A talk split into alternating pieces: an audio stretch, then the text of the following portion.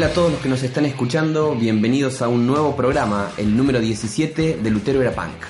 Un podcast irreverente a 500 años de la reforma. ¿Cómo les va del otro lado del ciberespacio? Hola Lucas, ¿cómo andas? Hola Javi y hola a todos los que nos están escuchando del otro lado del ciberespacio. Y como decíamos en algún momento, buenas tardes, buenas noches o buenos días según el horario. Bienvenidos a la multitemporalidad de lo que significa que un eh, audio como este vaya cruzando nomás el ciberespacio hasta quién sabe. Hasta que les llegue de alguna manera. Por lo pronto nos nosotros están acá escuchando. es un buenas tardes con el mate acá al lado de un viernes 12, 13 13. De octubre. Un viernes 13, una fecha catastrófica. que- Significativamente significativa, terrorífica. terror- Claro. que esperemos que no venga sobre nosotros este espíritu y que no hagamos un programa de terror. Mm, claro, hoy. muy significativa para el género. Esperemos que el género no se apodere de nuestra de las capacidades de este podcast. Eh, tenemos acá enfrente de nosotros nuestros, nuestras típicas anotaciones con un montón de tachaduras Sí. eh, y con un montón de numeritos Con un, con un y subrayado, flechas. al menos en mi cuaderno, eh, un subrayado superior que dice capítulo 17. O sea, programa 17, Lucas. Sí, y debemos decirlo que ya nos quedan poquitos. eh, Tres o cuatro. muy poquitos programas y de por sí no nos vamos a poner nostálgicos en este punto porque para eso ya va a estar el último programa. Pero la verdad es que para mí ha sido muy importante. no quiero dejar de verlos. Nunca se vieron. No quiero dejar de no verlos. Eh, y mientras vamos llegando ya al final de este recorrido, nos ponemos a pensar y nos quedamos manejando, como siempre fuera del aire un buen rato, acerca de que quizás estaría bueno, y ese va a ser un poco el intento de este programa, intentar hacer un cruce entre dos palabras que tienen mucha cola y hay mucho para decir de cada una. La primera, ciertamente, es reforma, porque de eso estamos hablando en este tiempo. Y la segunda es, ciertamente, modernidad. Y que de eso, aunque por momentos eh, es un tópico olvidado, pero se ha hablado muy, mucho, mucho y se seguirá hablando.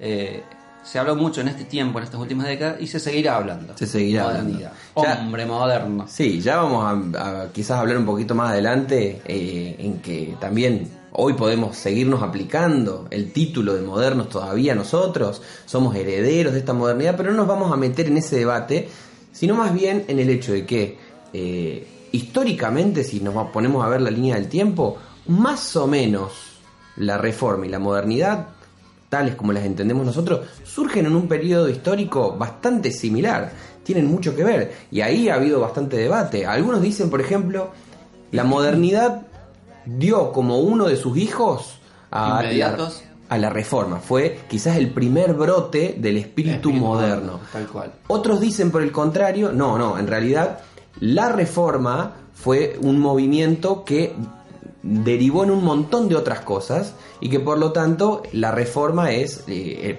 padre o madre de la modernidad.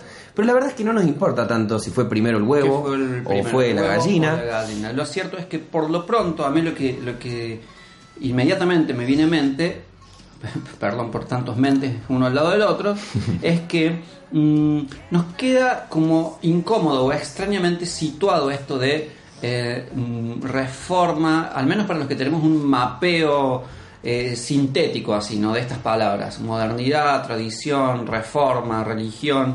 eh, porque, ¿a qué me estoy refiriendo? Y bueno, nos enseñan en, en- en la escuela y aún en, ciertas, eh, en ciertos momentos en, las facultades también, que somos el hombre moderno, ¿no?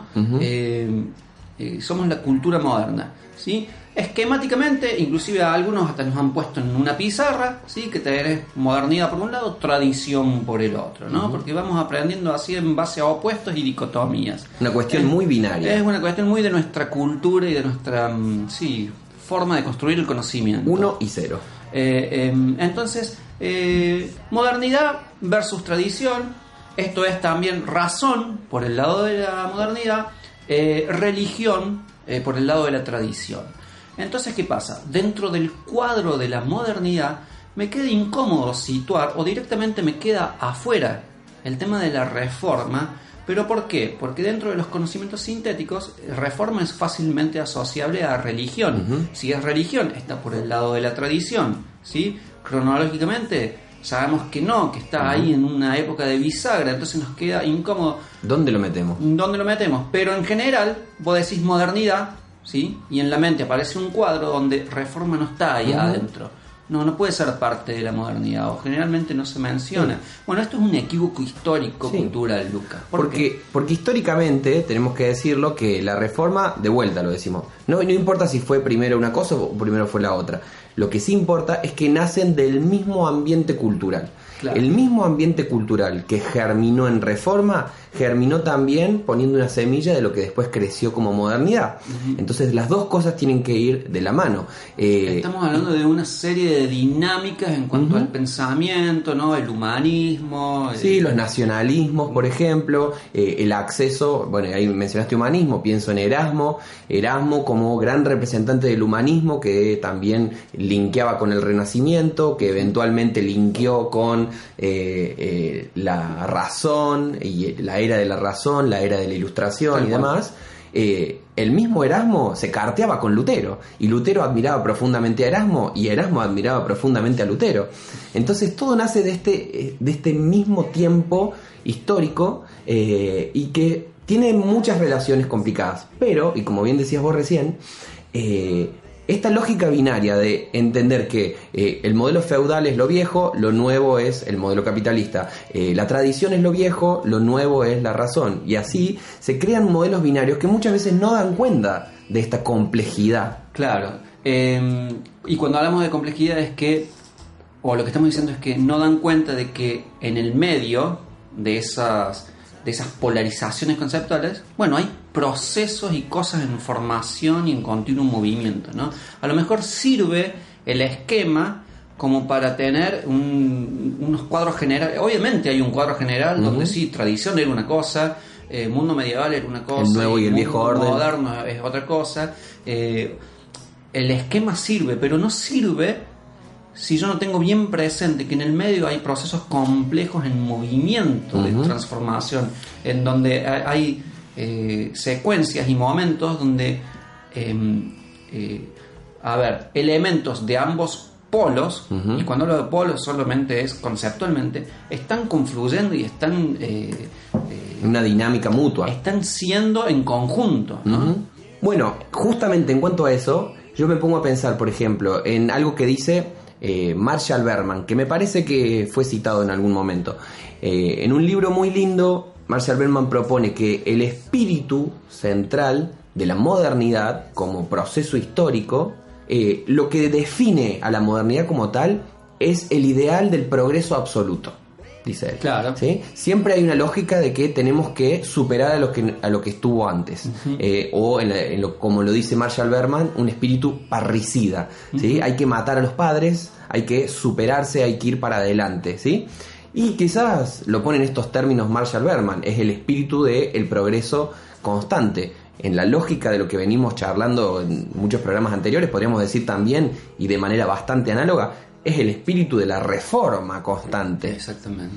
Entonces, progreso y reforma tienen mucho que ver y tienen que ver como una cuestión dinámica. Las cosas no están dadas, no son absolutas, no son eternas, sino que por el contrario, son parte de un proceso histórico de transformación donde hay un ida y vuelta, donde hay cambios, donde hay procesos donde decimos una cosa, la desdecimos después. Eh, y todo eso se aplica tanto al concepto de modernidad como al concepto de reforma. A ver, eh, como para poner un ejemplo, aunque esto después vamos a entrar más profundamente en esto, pero eh, un ejemplo eh, bien ilustrador sobre esta división bien categórica entre tradición y modernidad, ¿no?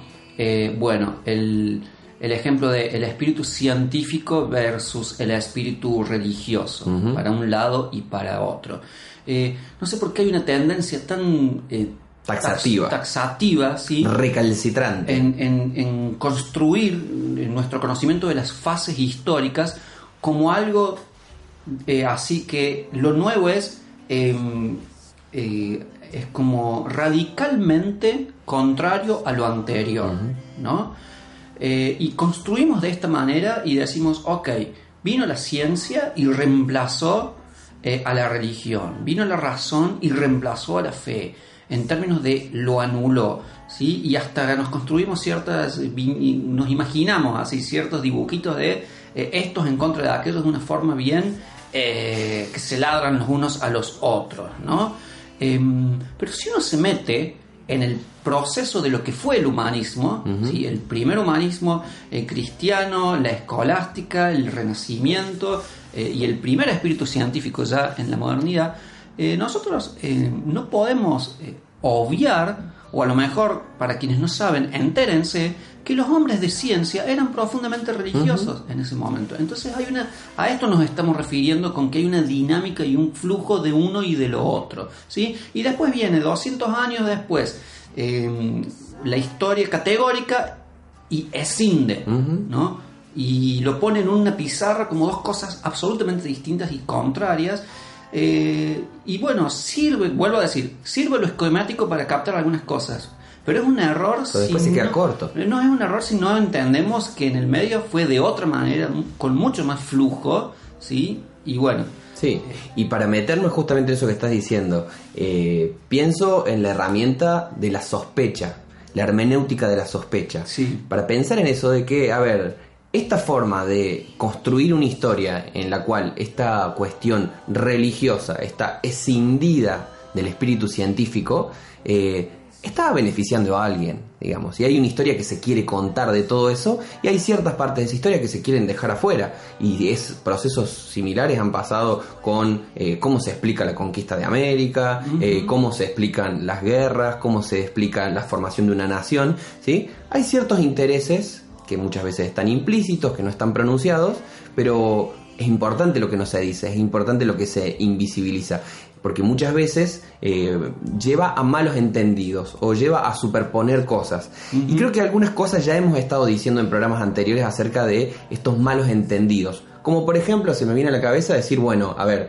a partir del famoso libro de, Max Weber, la ética protestante y el espíritu del capitalismo. Em, Entonces, ¿qué hacemos? Ligamos llanamente protestantismo con capitalismo. Claro, directamente conectamos. O sea, ser capitalista es ser protestante, ser protestante es ser capitalista. Hay un link constante y directo. Y totalizante, eh, ¿no? Totalizador, sí. Que básicamente lo que está haciendo es borrar muchas diferencias. Y yo por ahora pienso de que en realidad, si uno lee los textos de Lutero, por ejemplo, ya que vamos a volver al primer punk, eh, en los textos de Lutero aparece constantemente la idea de una economía precapitalista. ¿sí? Eh, esto que dice Max Weber y que repetimos medio acríticamente. Basada en el núcleo familiar. Claro, para Lutero la economía está basada en pequeños núcleos familiares. Agrarios están en una relación directa con la tierra, eh, que podríamos asimilar con, podríamos asimilar con propuestas como la economía eh, campesina, la economía comunal en la actualidad. Entonces no tiene mucho que ver si uno lee los textos concretos que escribió Lutero con ese espíritu del capitalismo, por ejemplo. Que haya derivado tiene que ver, Lucas, también con otras eh, dinámicas y con otros elementos y aparte ya que use la palabra, es una derivación posterior, ¿no? el nacimiento del capitalismo y no un linkeo directo. Además, ya que mencionas eh, eh, a Max Weber, el, autor lo que está em, sacando a, la luz es em, todo un sistema de pensamiento que tiene que ver bueno, con una ética eh, con, y que es, es una ética comunal, ¿sí? con una disciplina, o sea, todos unos valores que tienen que ver sí con el pensamiento protestante y bueno, y que es muy funcional ¿no? a la producción, ¿verdad? Y que después, ya tenido de otros valores, es muy funcional al capitalismo. Ciertamente. Pero bueno. Pero es una derivación. Es una derivación. Sí, y está bueno recordar eso, ¿no? No es un vínculo directo. Eh, reforma igual capitalismo. Eh, y también recuerdo que en programas anteriores hemos hablado acerca de eh, esta emancipación eh, emancipación de los individuos, de la conciencia individual, en un contexto como lo medieval, ahí tenemos un equívoco importante, que lo hemos hablado en programas anteriores. Eh, es un equívoco decir reforma igual individualismo, ¿sí? Porque, o porque modernidad o modernidad sanamente asociado a individualismo. Claro, Sí. básicamente se hace eso porque se está haciendo una simplificación. Si el modelo eh, feudal, medieval era comunal, ahora hay una emancipación individual. Por lo tanto, esa emancipación lleva al capitalismo, podríamos decir, a la democracia como una cuestión en la cual los individuos, como sujetos, eh, toman decisiones. Pero no es tampoco el concepto de los reformadores. Ya hemos hablado en programas anteriores acerca de que eh, es cierto, tenemos una emancipación individual de las conciencias, pero también trabajamos en comunidad, ¿sí? Y la idea es que las diferentes conciencias individuales se emancipen para que en conjunto puedan llevar adelante el plan en común. Claro, una cosa es conciencia individual y otra cosa es individualismo. ¿sí? Si uno ahí eh, entra a profundizar, es, es fácil ver eh, la diferencia. Yo lo que comentamos en algún programa, como vos decís, es eh, lo de hacer hincapié en la conciencia individual fue progresivo en su momento, porque so pretexto de hacer hincapié en lo comunal, ¿sí? que era lo que regía en la tradición, se oprimía a la comunidad. O sea, so pretexto de eh, vos sos comunidad, quédate ahí, ¿sí? Eh, el, el- el que tenía el poder oprimía a la comunidad, ¿no? Entonces, eh, básicamente lo de libertad eh, de conciencia y lo de conciencia individual fue libertario. ¿no? Totalmente. Ahora, si viene otro manipulador del discurso ¿sí? y se toma eso para derivar a un simple individualismo y lo único que me importa soy yo, pero es más fácil de ver que eso es otra cosa y es otro derivado o tipo de derivado. Sí. ¿no? Pero ah, con tantos discursos que han pasado bajo el puente, E intereses. es- a intereses, sí, invisibilizados muchas veces, es fácil caer en simplificaciones. Y queremos en este, en este programa atacar algunas de esas simplificaciones eh, que generan confusiones. y descentrarlas. Descentrarlas un poquito. Eh, me acuerdo ahora de eh, esta idea de Lyotard, de que resumía a partir de un- algunos grandes relatos o metarrelatos el, el espíritu de la modernidad. Sí. Y él hablaba, bueno, eh, el capitalismo es un gran relato que le Sí. da sentido a la modernidad. La democracia es otro gran relato El que cristianismo el, el es otro. cristianismo es otro, ¿sí? Pero pienso ahora, y quizás podemos como profundizar un poquito más en esto, en toda esta cuestión de el conocimiento o un- el aparato del conocimiento preferido de la modernidad que es la ciencia. La ciencia. ¿sí? ¿Qué- ¿De qué manera se han producido algunos equívocos en la relación entre reforma y ciencia? Bueno, un poco, eh, eh, un poco ya eh, quemamos el tema al, al- al inicio del programa cuando puse el ejemplo de eh, otro esquema binario que está en la pizarra de nuestros conocimientos sobre la cultura es eh, religión versus ciencia. ¿no? Eh, vino la ciencia, vino el espíritu del hombre moderno a suplantar y a superar eh, siempre la identidad en base al término moderno o modernidad tiene que ver con superar lo, an- lo anterior, lo antiguo. ¿no? Eh, entonces vino el hombre moderno con la razón y con la ciencia a superar a la religión y a la fe o al saber basado en principios de fe, principios no comprobados, constatados en ningún lado. Bueno, eh, también este esquema taxativo así en pizarra es un equívoco, ¿no? En parte porque ya lo dijimos, los hombres, los primeros hombres de ciencia eran hombres profundamente religiosos, ¿no? Ujú. Eh, hay un hay un y esto sucedió así Lucas en todos esos primeros 200 años de modernidad no desde el renacimiento y desde el pre-renacimiento hasta los albores de la ilustración no pensemos que Kant era un, un- un creyente hijo de pastor eh, mucho antes de Descartes a lo mejor ahí como piedra fundamental de Pienso, del luego espíritu- existo. claro, del espíritu moderno era un hombre profundamente religioso Tengo justamente una cita por acá entrale. eh, donde dice justamente en las meditaciones, Descartes afirma la certeza y la verdad de toda ciencia dependen solo del conocimiento del verdadero Dios, de manera que antes de conocerlo yo no podía saber con perfección cosa alguna. ¿sí? El padre de el cogito ergo sum, pienso, luego existo, está diciendo una cosa como esta muy fuerte también, que entra en contradicción con nuestra idea de, por una parte la razón, por otra parte la religión. Tal cual.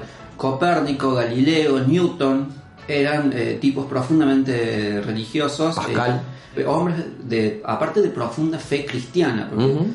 Tampoco es cuestión de decir, ah, sí, eran profundamente religiosos, pero era deísta, orientalista. No, acá por ahí el, el- el- el relato de adversidad entre ciencia y religión tiene que ver sobre todo con eh, eh, en nuestra cultura con la religión cristiana. Y estos eh, pilares del pensamiento científico moderno, estos íconos Ujú. que son Copérnico, Galileo, Newton, eran, eran eh, hombres de fe, ¿no? Entonces, sí es cierto que se vivieron esos episodios de adversión entre iglesia, ¿no? Y estos científicos que además eran hombres de fe, ¿no? Pero eran hombres de fe, entonces pasa algo posteriormente, que la pluma del historiador, ¿sí? Eh, saca de la vista el hecho de que estos científicos eran sacerdotes u hombres de fe. ¿no? Y solo queda eh, en, el, en- en- en el panorama que nos muestran en que eran científicos acosados o oprimidos o reprimidos por el poder de la religión. Eh, bien, vuelvo a decir, el episodio está, pero también está en la otra realidad, ¿no? De que estos científicos eran hombres de fe. Sí. Entonces, ¿qué pasa acá? Eh, en- en- desde mi punto de vista, desde mi forma, eh, desde cómo yo estudié la ilustración, vos, Lucas, eh, hablabas de intereses también, Ujú. ¿no? Eh, vuelvo a decir, durante los primeros 200 años de la modernidad, la verdad que era de lo más común, todo el mundo entendía y se entendía en diálogo continuo entre en los intersticios de la fe y de la razón, ¿no? Durante la ilustración eh, pasa algo y que es que por razones de la época los hombres de la, de la ilustración, los hombres de la enciclopedia, los hombres, bueno, del saber y del conocimiento, eh, la- esa conciencia de sociedad moderna que está surgiendo en Europa en ese momento, necesita diferenciarse por razones políticas de la iglesia. Ujú. Sí, acá ya estamos hablando de intereses políticos.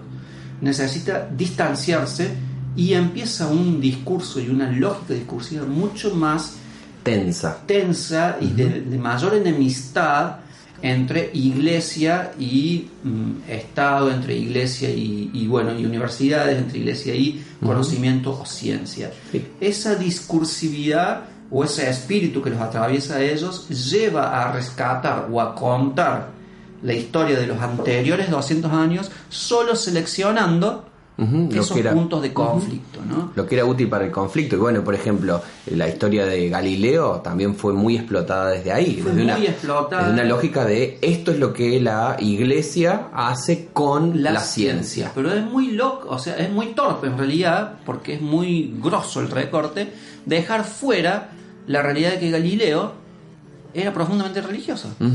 Sí, y justamente en ese proceso de construirse, como vos decías bien, por intereses políticos, por intereses económicos, de poder básicamente, eh, como una oposición entre ciencia y fe, eh, es muy interesante que muchas veces la ilustración se vio a sí misma como la nueva religión. Sí, no, por supuesto. Y tengo un... La un- diosa razón. La diosa razón. Tengo justamente un ejemplo interesante. En la enciclopedia de 1772, eh, en la portada que, que diseñaron para, bueno, como para presentar Para la enciclopedia, para publicarla, eh, aparece una imagen muy, muy zarpada.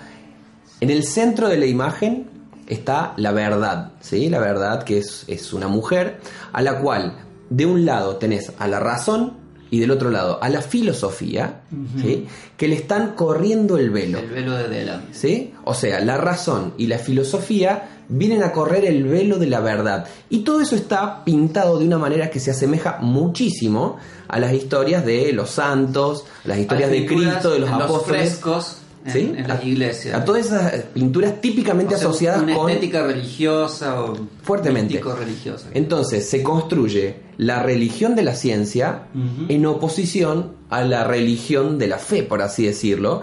Pero en realidad creemos nosotros que ese equívoco eh, confunde más de lo que esclarece. Porque en realidad hubo mucho diálogo por ahí, ¿sí? Pero quizás nos hemos quedado o hemos comprado una versión de ese relato que recorta muchas partes de la historia para que funcione el relato. Sí. Este, bueno, esto en, en cuanto a equívoco, eh, de hecho fundó una tradición, ¿no? Hasta el día de hoy, eh, eh, por ahí en el discurso llano, la ciencia dice, ¿no? Como, como por el, el- si enuncias de esa manera estás, lo que estás afirmando es una nueva, una nueva verdad, ¿no? Legítima. Eh, cuando, bueno, ya hablamos de esto hace un par de programas, eh, que la filosofía de los años 60 y 70 desconstruyó esto de los fundamentos últimos, de la autoría total, de eh, enunciar desde ese la ciencia, porque no existe una sola ciencia, sino disciplinas científicas, no existe un solo método, sino... eh, pero bueno, creo que ha quedado muy fuerte el relato de eh, hombre moderno, nueva identidad basado en la ciencia, ¿sí? se enuncia así, versus, bueno, eh, tradición, pensamiento mágico, y, y- y por ahí le vamos subiendo el tono, ¿no? Pensamiento retrógrado, Ideología, en un tiempo estuvo de moda. etcétera, etcétera, etcétera. Ahora, ¿qué importancia tiene para nosotros despejar, o por qué cargamos las tintas en despejar este equívoco? Mm, Esto en realidad me lo pregunto ahora, ¿no? Sí, eh, creo que si nos metemos a, profundizar un poquito, tal equívoco no existe. Y justo ayer a la noche fui a escuchar una conferencia de, de un teólogo y antropólogo llamado Néstor Míguez, que él tiraba algunas líneas de contacto que me parecen interesantes como para pensar el tema. Por ejemplo, en el año 1526, eh, Calvino, Juan Calvino, fundó en Ginebra eh, la primera escuela pública y gratuita de la ciudad.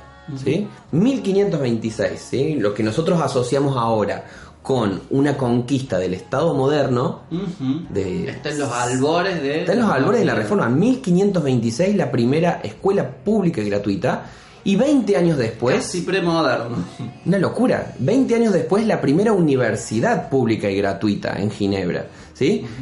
Es muy, muy fuerte lo que está pasando ahí. En 1524, Lutero también escribe un texto en el que dice cosas como que, por ejemplo, los niños, al ir al colegio, dice, no solamente van a ir para eh, aprender, o sea, como para ser formados y eh, adiestrados, por así decirlo, sino que también se tiene que ir al colegio para divertirse, según Lutero, ¿sí?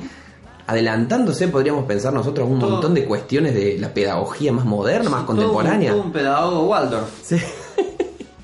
Eh, dice también Lutero, bueno, además, ¿sí? Porque todo esto está enmarcado en algo que ya charlamos y que tiene que ver con la sola escritura, ¿sí? Como que los reformadores querían que la gente accediera a la palabra de Dios, Claro. por lo tanto tenían que enseñarles, Alfabetizar. alfabetizar. Y él dice, bueno, Crear espacios. Eh, Espacios de en conocimiento. la escuela, claro. eh, Lutero dice también, por ejemplo, che, necesitamos crear bibliotecas públicas para que esto También. suceda. Eh, necesitamos tener becas para que la gente se dedique a estudiar y a profundizar el conocimiento. Entonces, teniendo en cuenta estos pequeños destellos, estos pequeños ejemplos, podemos decir que toda esta dicotomía construida eh, en realidad esconde muchos intereses y está bueno correrlo un poco del centro de esto es así o esta es una oposición que efectivamente funcionó históricamente.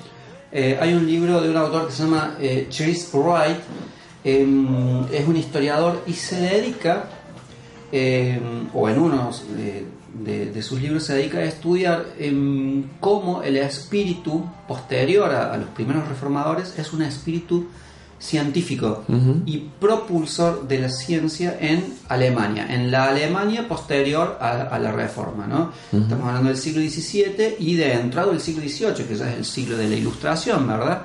Eh, y entonces es un, un profundo y detallado eh, estudio histórico sobre la cantidad de casas de estudio y de universidades públicas eh, fundadas en Alemania em, eh, por personas, por académicos, científicos eh, de em, religión protestante. ¿sí?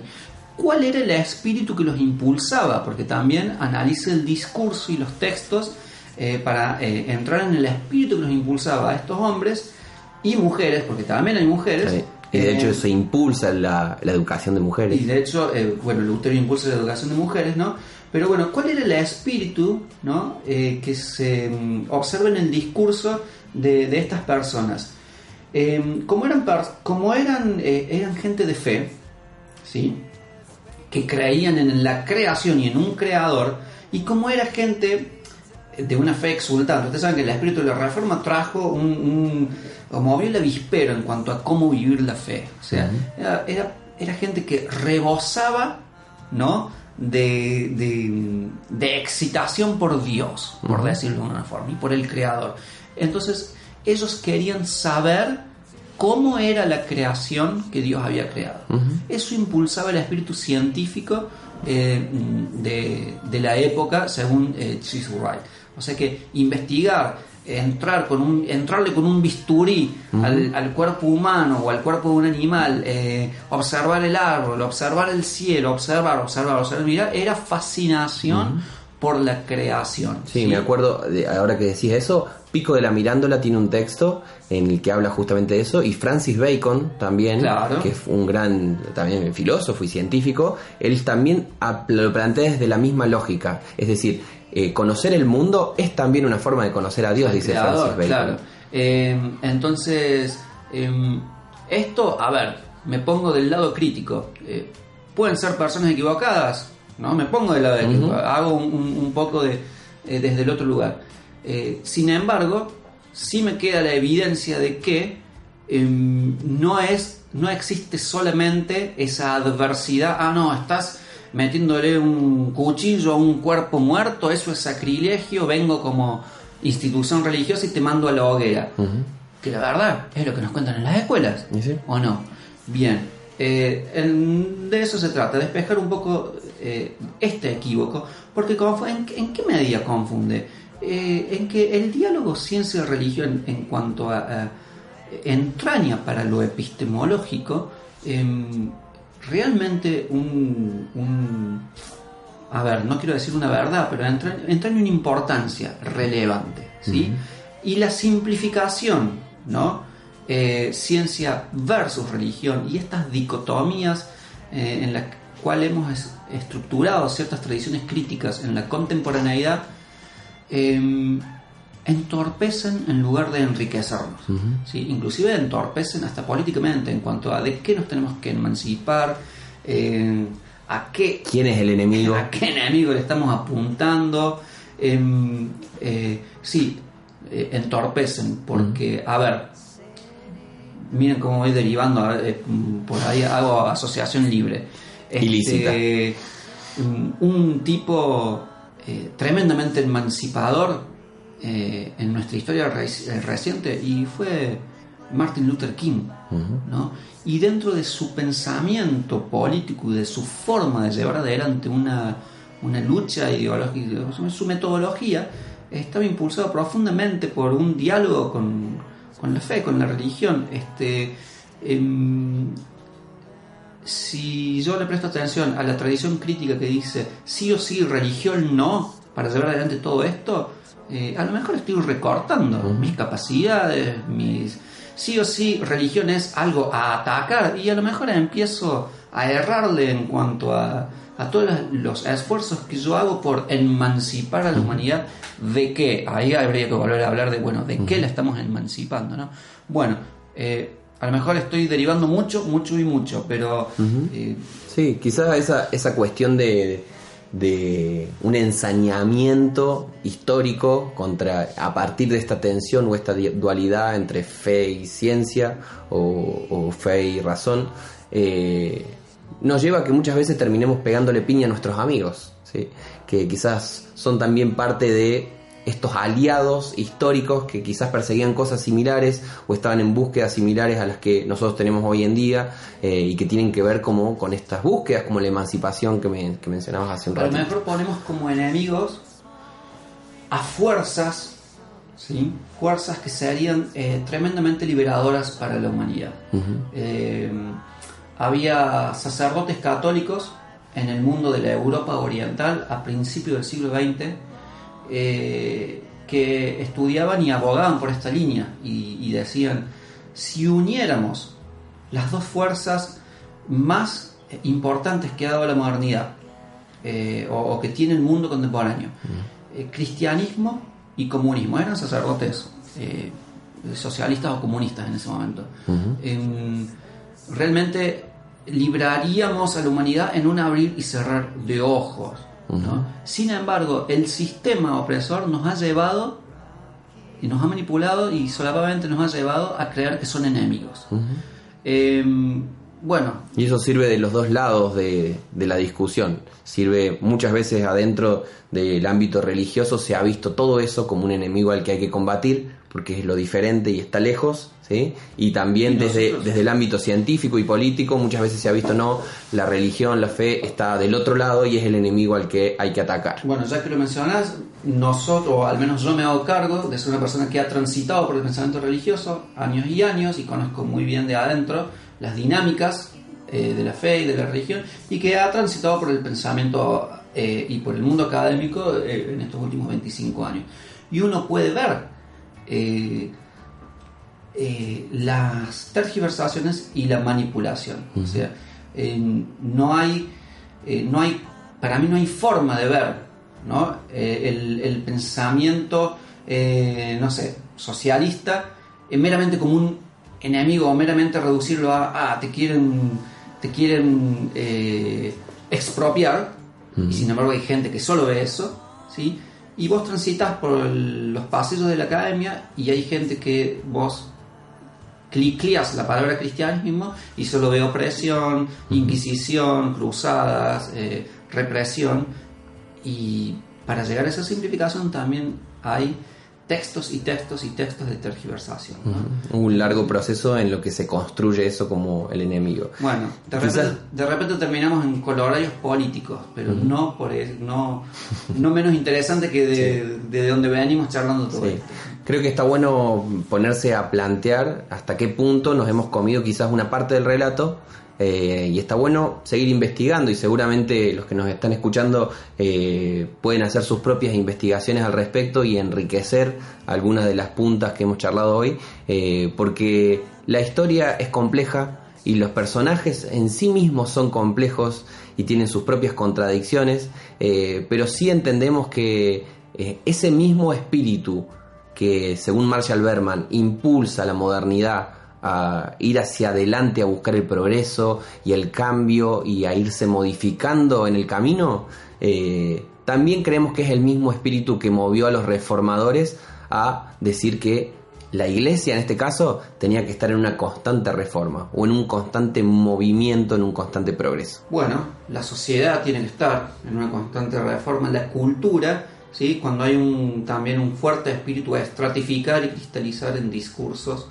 que presentan todo ya eh, masticado, eh, tácticamente, dicotómicamente, ¿sí? lleno de homogeneidades, ¿sí? y aún lo que, lo que fue reprogresivo decirlo ayer, hoy se vuelve una institución y una prescripción dogmática. Creo que con esto damos más o menos un cierre a este programa. Eh, nos quedan poquitos por delante. Eh, y estamos ya con mucho para reevaluar de lo que venimos diciendo, eh, con muchas ganas de ver cómo termina esto eh, y muy contentos del camino que hicimos hasta ahora. Así que bueno, gracias a ustedes por estar escuchándonos, gracias por prenderse otra semana en Lutero era Punk. Les mando saludos hacia aquel lado de las múltiples temporalidades y nos encontramos en el próximo programa. No nos vemos.